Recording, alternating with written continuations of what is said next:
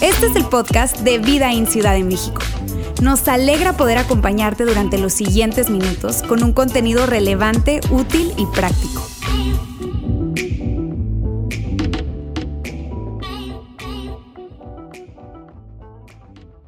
He escuchado hablar de ti, pero a veces, a veces me cuesta creer. He escuchado hablar de ti, pero a veces batallo, batallo para creer. Yo creo que todos ustedes, cada uno de ustedes, algún momento en su vida han estado ahí, han tenido este pensamiento, probablemente inclusive hoy están ahí. Y sabes, esto es tan humano, es tan real. Escuchamos la historia de la Navidad aproximadamente a la misma edad que escuchamos la historia de Santa Claus. Y a pesar de que nuestro entendimiento y comprensión de la historia de Santa Claus eh, cambió, creció, maduró con el tiempo, desafortunadamente para muchos la comprensión de la Navidad y lo que es Dios se quedó ahí, infantil, limitada. He escuchado hablar de ti, pero a veces me cuesta creer. Sabes, una de las cosas que es tan interesante para mí es ver que prácticamente todos, de hecho te puedo decir que todas las personas que fueron parte de esta historia de la Navidad, la historia de Jesús, la historia del Evangelio, todos batallaron para creer. Todos. Creyeron y después ya no creyeron. Lo siguieron y después dejaron de seguirlo. Desde el inicio, de hecho, si te vas hacia atrás y ves la historia de este pueblo, de esta nación llamada Israel, y vemos a Abraham, Isaac, Jacob, los patriarcas de la fe, les conocemos, tú puedes ver que esta nación que Dios usó para introducir a Jesús a nuestro mundo, es una nación llena de personas que fueron fieles y después no tanto, ¿sabes? Que se portaron bien y después no se portaron tan bien. A veces me han preguntado, de hecho recientemente eh, me preguntaron, Jair, ¿alguna vez has dudado? Y la verdad es que mi respuesta inmediata es claro que sí. De hecho, yo les quiero decir, no podría ser lo que hago, estar aquí al frente hablando con ustedes, liderar una iglesia, sin dudar. Es imposible. Pero sabes que es tan interesante que cuando tú lees las narrativas y los textos de, los hombres y mujeres que nos dejan este, esta historia por escrito, ves a hombres y mujeres que, que no se guardaron nada, ¿sabes? No evitaron el tema. Todo el tiempo dejan registrado su incredulidad. Son auténticos, son tan reales, son tan humanos. Y vemos un grupo de personas que hasta parece que quieren que nos enteremos tú y yo de su incredulidad. Parece que quieren que tú y yo nos enteremos que aún a pesar de su incredulidad, Dios decide enviar a un Salvador. Y Dios no decide simplemente enviar un Salvador, sino que decide venir Él mismo, personalmente a tomar un cuerpo humano y habitar entre nosotros. Y eso, eso es demasiado bueno. Eso es wow, eso es, eso es, eso es muy bueno. Eso es, más, es demasiado bueno para ser verdad. Y a veces batallo para creer. He escuchado hablar de ti, pero sabes, una de las cosas que a mí me da confianza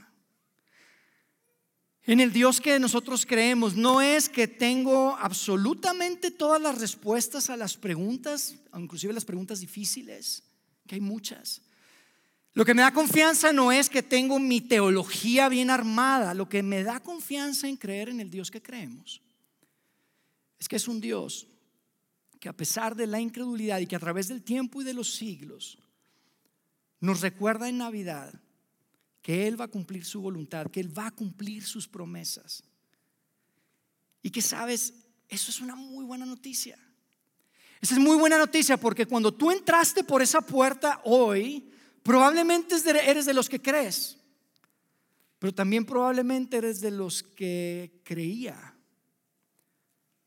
O tal vez eres de los que nunca ha podido creer. Pero independientemente de eso, tú puede ser parte de la historia. Lo vemos todo el tiempo. Y yo quisiera que hoy juntos dedicáramos los siguientes minutos a hacer algo que probablemente es muy predecible. Porque estamos celebrando Navidad y quiero que leamos juntos la historia de la Navidad. Pero quiero que la leamos y que lo veamos desde ese ángulo que probablemente nunca habías visto y es que está lleno de hombres y mujeres que batallaron tanto para creer, ¿sabes? Así que yo quiero sentarme y quiero que juntos leamos la narrativa que deja por escrito un hombre llamado Lucas. Tú lo conoces como San Lucas, el, evangelista Lucas, pero Lucas, sabes, era un doctor, era un médico, tenía un perfil como de investigador, porque él desde el inicio de su narrativa, de su biografía de Jesús, nos deja la expectativa clara y nos dice, yo te voy a decir algo, lo que vas a leer no me lo inventé, yo no lo soñé. Fue algo que yo investigué. Lo investigué detenidamente, entrevisté a las personas que estuvieron ahí. No personas que les contaron, personas que lo vieron, personas que lo lieron, personas que lo tocaron.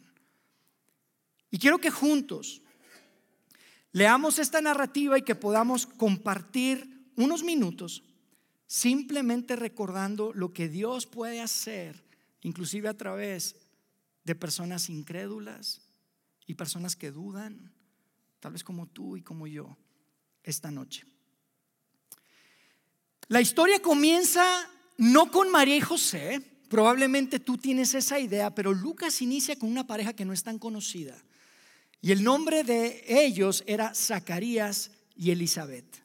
Y Zacarías era un sacerdote, ¿sabes? Pero tanto él como su esposa estaban, eran ancianos ya eran grandes en edad. Y Zacarías tenía el anhelo y el deseo que pudiera hacer lo que solo pocos sacerdotes lograban hacer en su vida. Él quería entrar en el lugar santo del templo y poder entregar o ofrecer un sacrificio de incienso para Dios. Y tú tienes que saber que en ese tiempo en Israel había aproximadamente 18 mil sacerdotes. Y solo 14 tenían la oportunidad por año de entrar en ese lugar y ofrecer un sacrificio. Dije 14, no 14 mil, de 18 mil a 14 cada año. El que Zacarías pudiera ser elegido era como sacarse la lotería literalmente, porque la manera en que los elegían era así, era al azar, era, era como una lotería.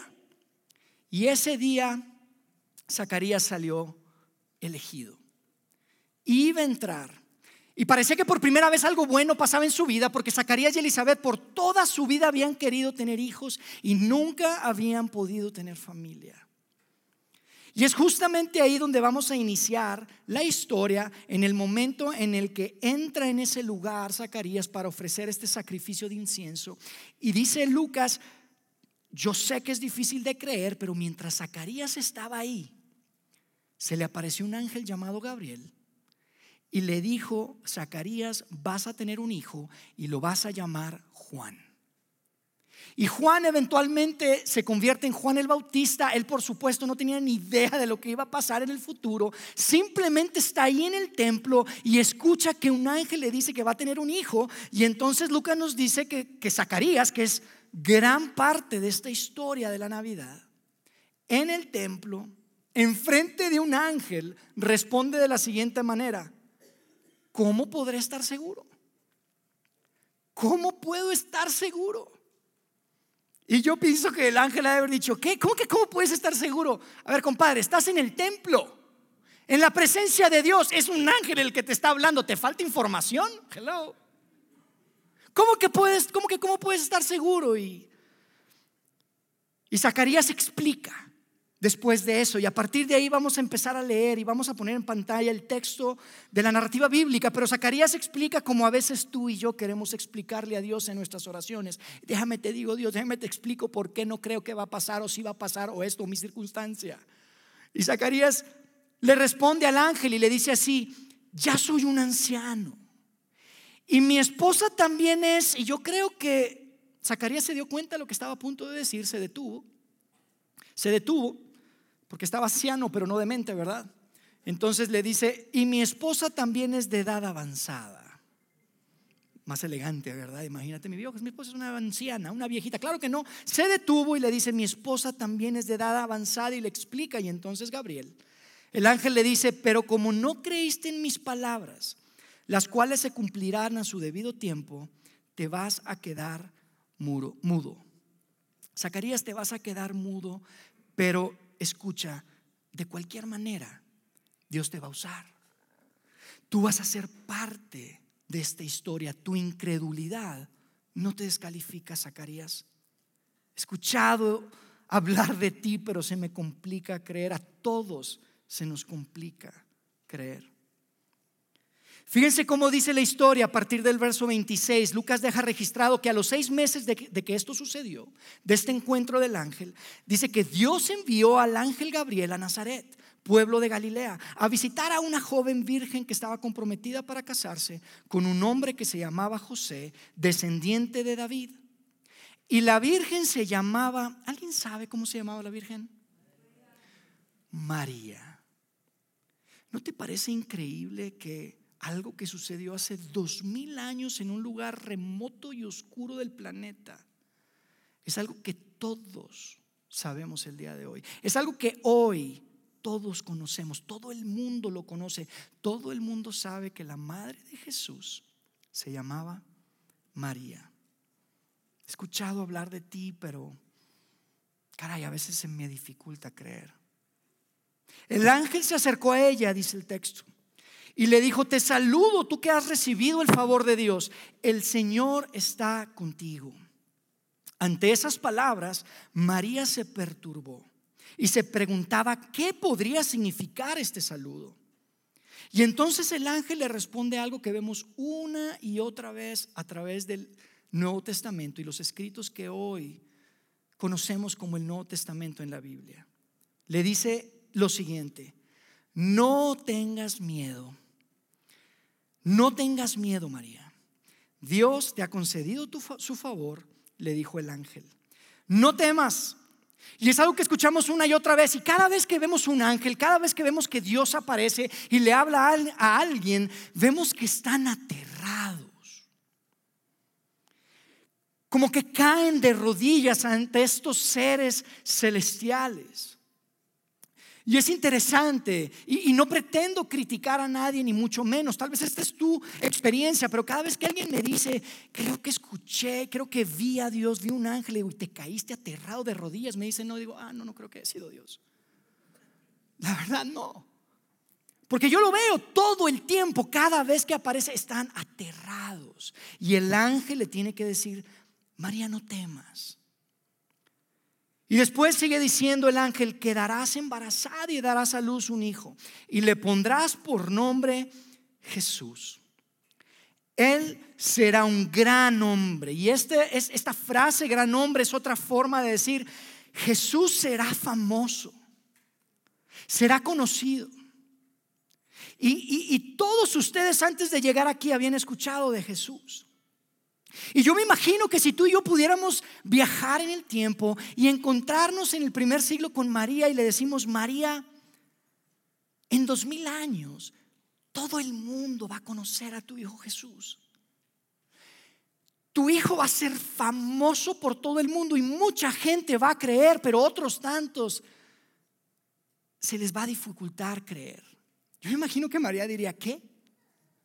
¿Me estás diciendo que lo que el ángel me dijo se cumple hasta dos mil años después de que me lo dijo y se les dificulta creer qué más evidencia necesitan? Él será un gran hombre, dijo el ángel, y lo llamarán Hijo del Altísimo. Y Altísimo, amigos, es simplemente una terminología judía para referirse a Dios. Tú tienes que saber que en ese tiempo y en los tiempos antiguos y, también en ese tiempo cuando nació Jesús, la mayoría de la gente creía en muchos dioses. Cada quien tenía su Dios y nadie negaba que había dioses de otros pueblos, de otras personas, de otras familias. Pero el pueblo judío en particular creían que Dios era el único Dios verdadero, o que por lo menos era el mejor Dios de todos, era el más alto. No había nadie que superaba al Dios del pueblo de Israel. Y dice, será un gran hombre, lo llamarán hijo del Altísimo, o sea, será igual al Altísimo de Dios, al Altísimo Dios. Dios el Señor, dice en el verso 32, le dará el trono de su padre David y reinará sobre el pueblo de Jacob para siempre. Y su reinado no tendrá fin. Y amigos, se nos olvida. Es tan fácil pasar por alto. Se nos olvida tal vez la religión, las tradiciones, las costumbres, pero se nos olvida que cuando Jesús nació, nació como un rey nació como un soberano, un rey diferente que venía a introducir un reino diferente.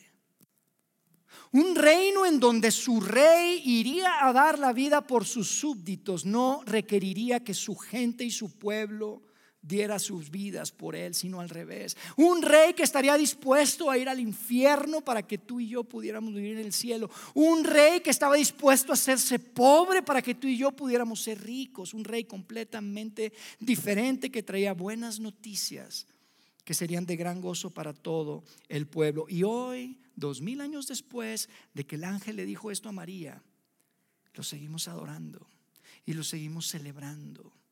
Y otra vez, yo creo que si María lo supiera, diría, ¿cómo puede ser que se les complique creer?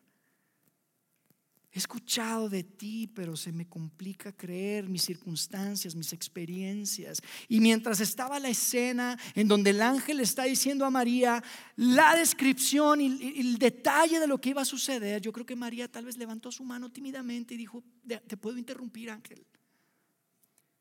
Tengo que interrumpirte. Y le dice, a mí me encanta esto porque le dice, ¿cómo? Eres un ángel. Eh, eh, yo sé que esto es extraordinario. Yo sé, yo quiero creer, pero ¿cómo? ¿Cómo? Tan real, tan honesta, tan auténtica, tan transparente. ¿Cómo podrá suceder esto? Preguntó María al ángel después de que lo interrumpió, puesto que soy virgen. Y el ángel dijo, el Espíritu Santo vendrá sobre ti y el poder del Altísimo te cubrirá con su sombra. Así que al santo niño que van a ser lo llamarán Hijo de Dios. También tu pariente Elizabeth va a tener un hijo en su vejez. De hecho, la que decían que era estéril ya está en su sexto mes de embarazo.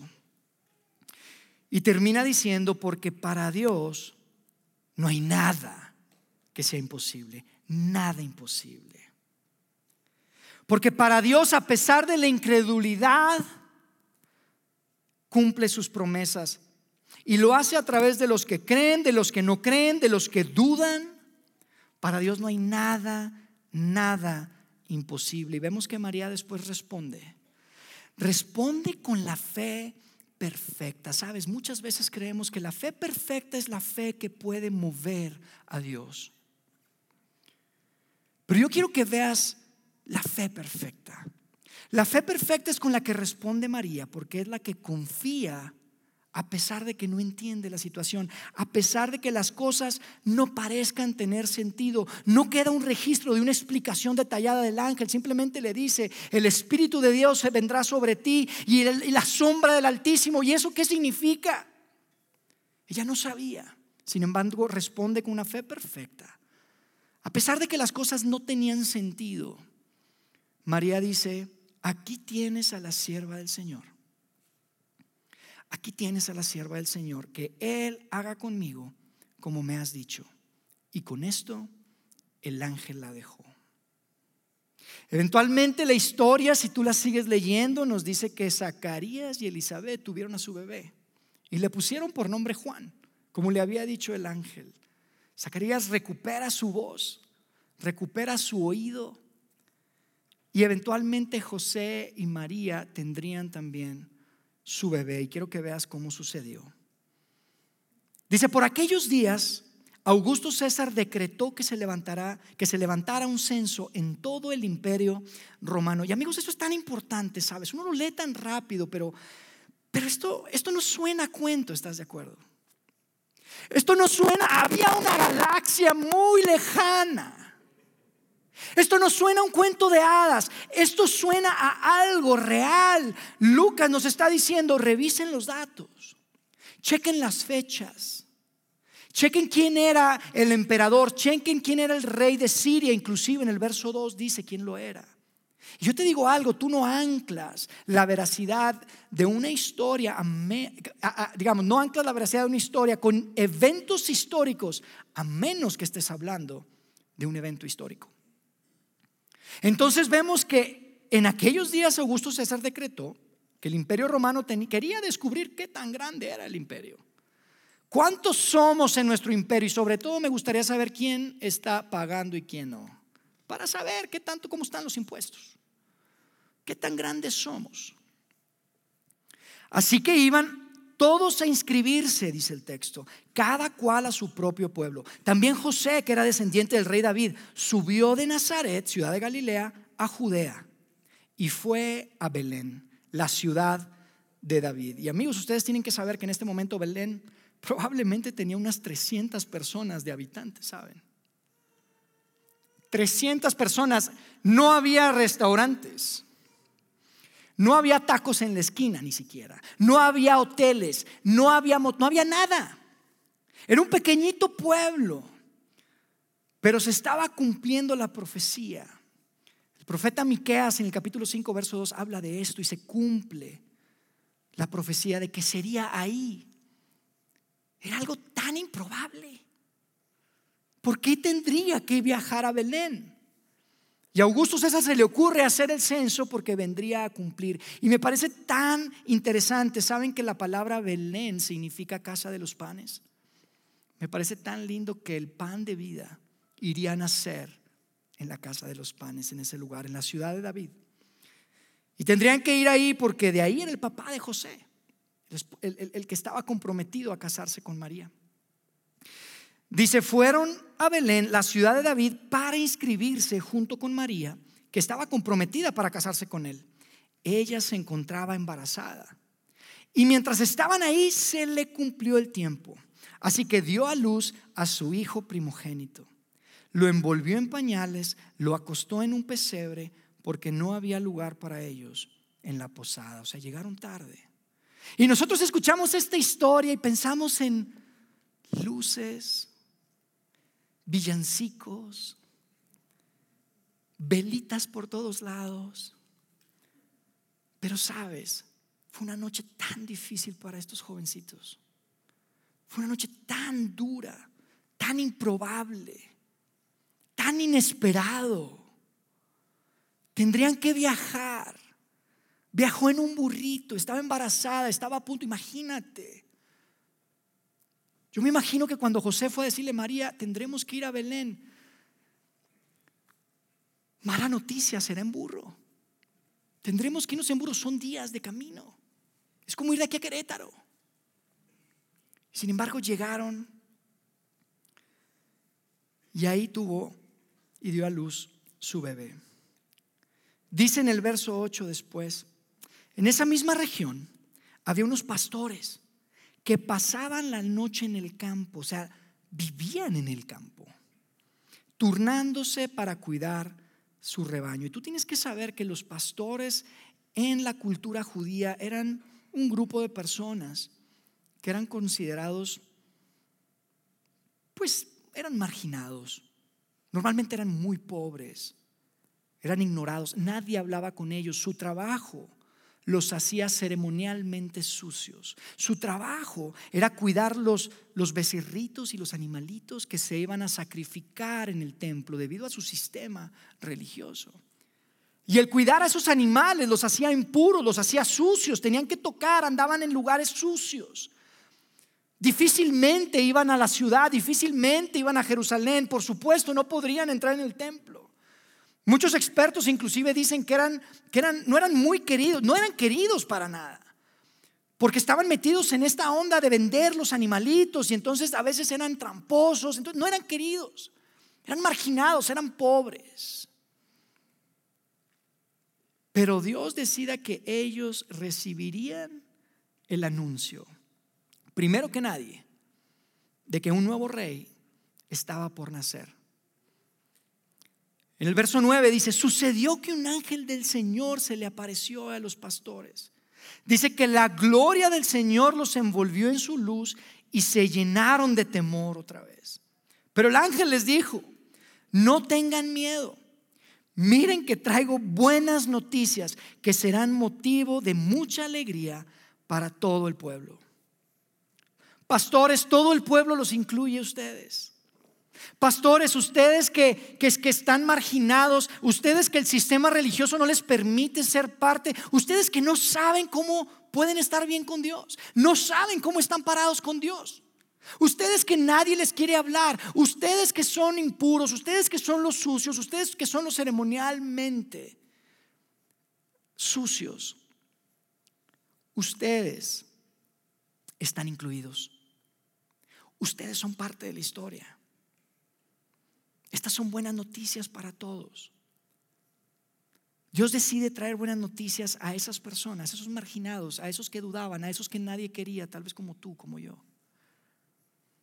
Y yo te quiero decir algo, si, si tu comprensión, y esto es un paréntesis, si tu comprensión de la vida y de las enseñanzas de Jesús no es que, o no te parece que son buenas noticias, y, y, esto no es tu culpa, ok, pero yo te quiero decir algo, si tu comprensión de la vida y las enseñanzas de Jesús no te parece buenas noticias, muy probablemente no has escuchado la historia real, porque el ángel les dijo, estas son buenas noticias.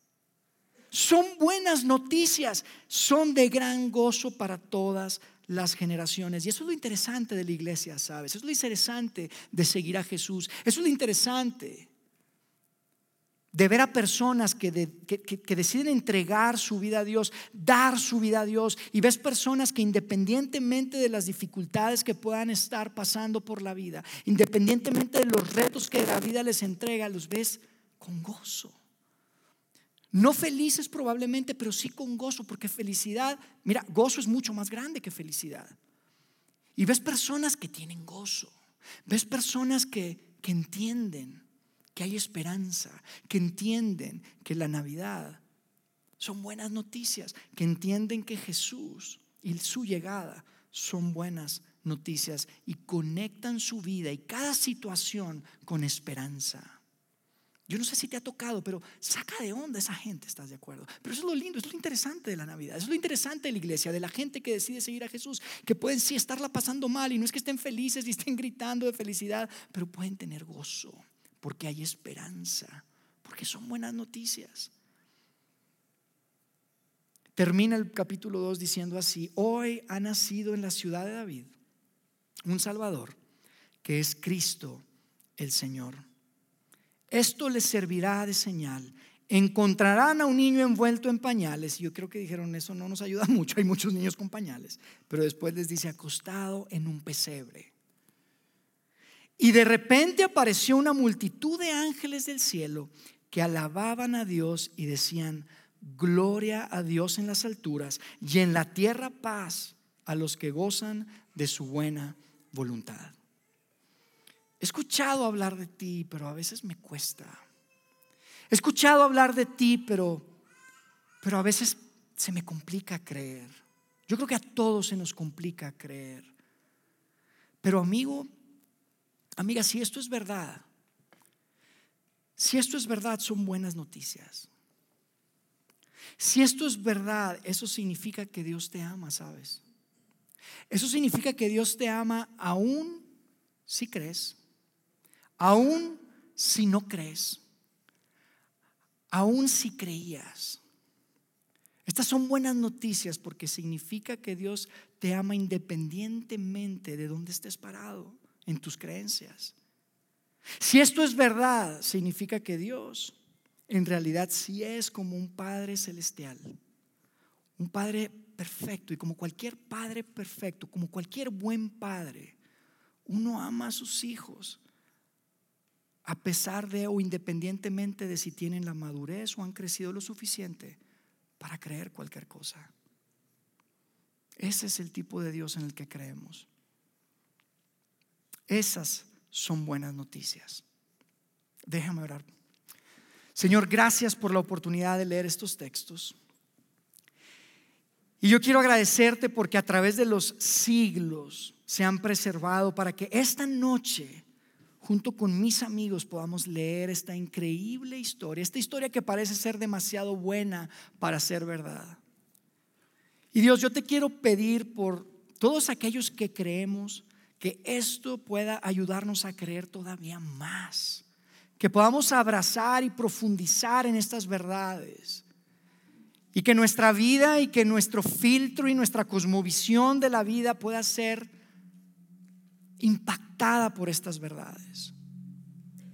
Y Dios, para aquellos de mis amigos que están acá, que probablemente creían, pero ahora la vida, las experiencias de la vida, tal vez las circunstancias han golpeado su fe, aquellos que creían o inclusive aquellos que nunca han creído, yo te quiero pedir, Dios, que en estos días puedan, de alguna manera muy real, ver lo que tú tienes y que puedan ver esas buenas noticias. Que eran buenas noticias para todas las generaciones. Tal vez, tal vez un pensamiento que cruce su mente, tal vez algo que suceda, tal vez algo que lean, algo que escuchen y que tú les puedas recordar de una manera muy real que tú eres un Dios que está dispuesto amarnos independientemente de si creemos, de si creíamos o, de si, o, si nunca hemos creído. Gracias, Señor, que esta noche, independientemente de dónde caiga este mensaje en, en, cada uno de nosotros, que tú puedas hacer lo que solo tú haces, Dios, solo lo que tú puedes hacer. Ayuda nuestra incredulidad y que podamos celebrar ese gran amor y que tú tuviste a bien el venir y acampar con nosotros, hacerte uno de nosotros, humillarte a lo sumo para salvarnos a cada uno de nosotros. Gracias, Padre. Oramos en el nombre de Cristo Jesús.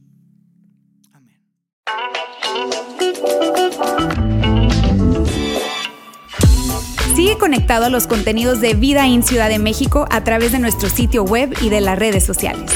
Muy pronto estaremos de vuelta con un nuevo episodio.